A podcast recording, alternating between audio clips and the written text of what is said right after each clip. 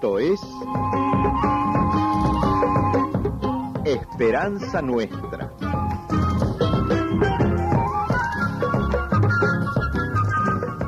Un programa del Centro de Comunicación Nuestra Señora de Luján.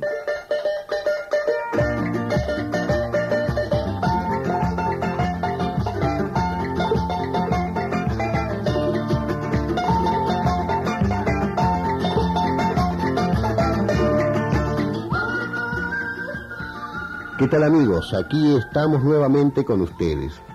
Hoy volvemos a presentarles otro episodio de las andanzas de aquellos primeros cristianos, de los que nos transmitieron la fe en Jesús.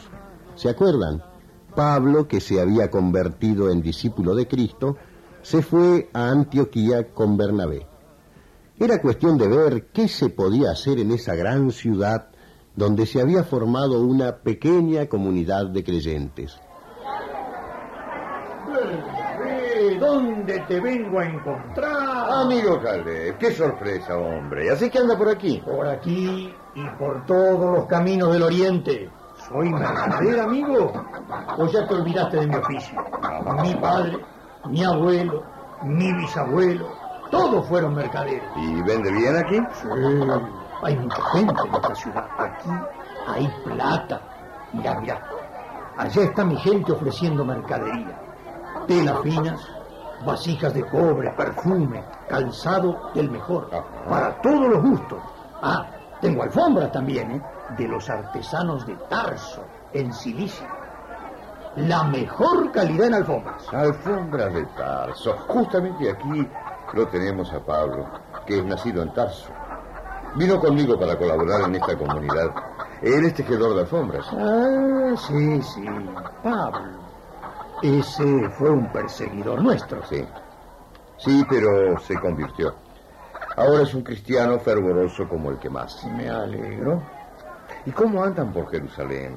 ¿Cómo está Santiago? Bien, bien.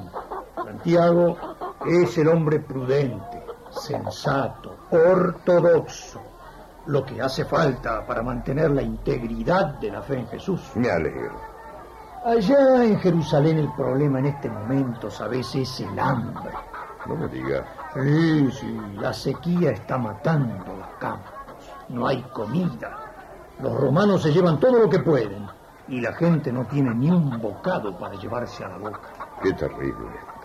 Fíjese que hace unos días uno de los profetas que hay ahí en nuestra comunidad de Jerusalén se puso en oración, estuvo un largo rato en silencio y después nos dijo que se viene un hambre terrible en todo el país judío. Dice que va a morir mucha gente. Eso es muy triste. Aquí, por suerte, hay riqueza. El puerto le da trabajo a mucha gente. Se puede vivir. ¿Y la comunidad cristiana? ¿Anda bien? Muy bien, sí. Lo notable es que nadie sabe bien cómo empezó. Yo he preguntado y no me saben decir. Realmente, realmente es el Espíritu Santo el que decidió que aquí tenía que florecer la palabra de Jesús. Porque mire que en la comunidad hay un poco de todo. Hay judíos como Pablo yo, pero la mayoría no son judíos. Ah, no. Mm, eh, bueno, eso no me parece bien.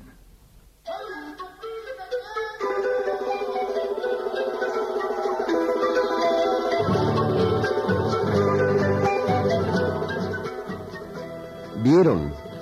Ese era el problema de los primeros cristianos, que Jesús era judío y los apóstoles también eran judíos. Y entonces se planteaban, ¿el mensaje de Jesús para quién es? ¿Para el pueblo judío o para todos los hombres? El mercader Caleb vivía en Jerusalén y no estaba de acuerdo con esa mezcla de gente en la comunidad cristiana. Pero el Espíritu de Dios es como el viento, se mete por todos lados. Ya van a ver.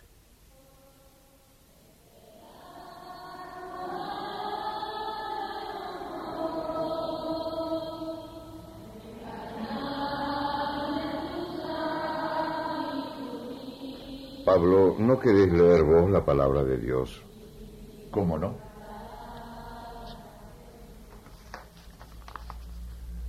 Dios me llamó desde el vientre de mi madre.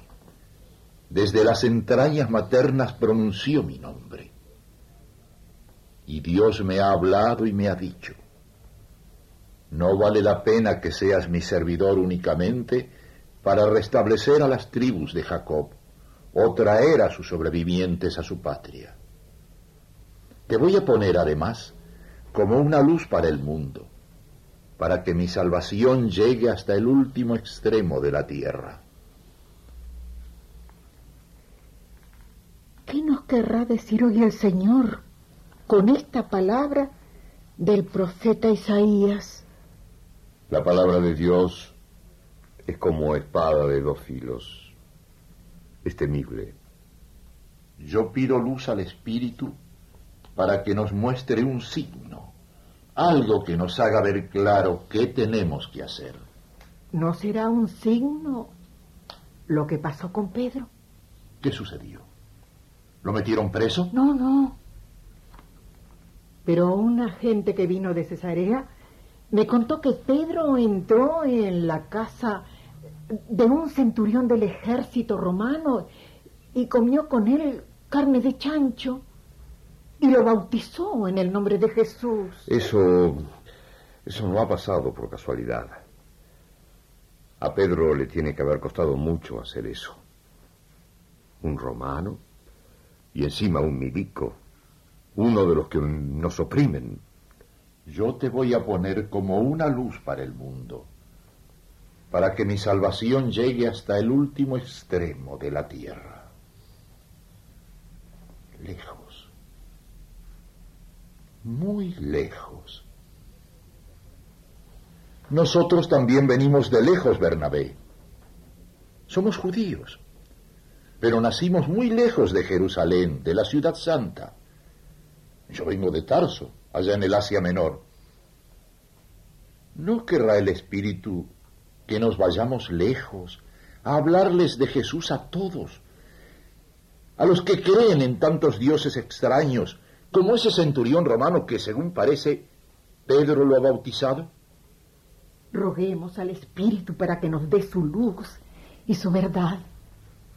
Toda esa comunidad cristiana de Antioquía se puso a rezar pedían la luz para ver qué pretendía Dios de ellos en ese momento crucial. Y el Espíritu les hizo ver que quería a Pablo y a Bernabé como misioneros ambulantes, que se fueran lejos a sembrar la semilla del Evangelio. Entonces les pusieron las manos en la cabeza y los enviaron en el nombre del Señor Jesús.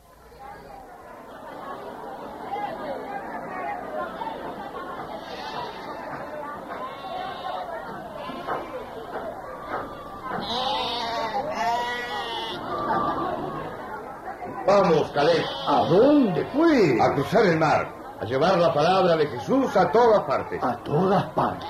Sí, amigo. Es demasiado valioso lo que tenemos como para que lo reservemos solamente para los judíos. No estoy de acuerdo. Son puntos de vista distintos. Pero antes de irnos, le quería comentar que la comunidad de Antioquía estuvo conversando sobre lo que usted me contó el otro día. Eso de de que hay mucha hambre y necesidad en Jerusalén. Ah, sí, sí, La comunidad va a ser una colecta. Se juntará todo lo que se pueda. Y usted podría llevarlo en alguno de los viajes que hace. Con todo gusto. Les agradezco muchísimo este gesto de solidaridad. No, no, no, no hay nada que agradecer. Tratamos de hacer lo que Jesús haría si estuviera aquí.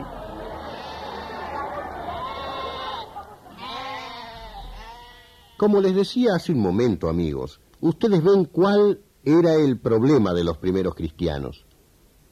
Ellos pensaban, ¿nos quedamos en un grupito de elegidos o vamos a hablarles a todos? ¿Formamos un club apto solamente para socios o abrimos las puertas de la comunidad a quien quiera entrar?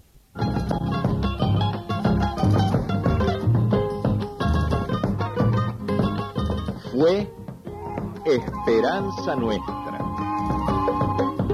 un programa del Centro de Comunicación Nuestra Señora de Luján.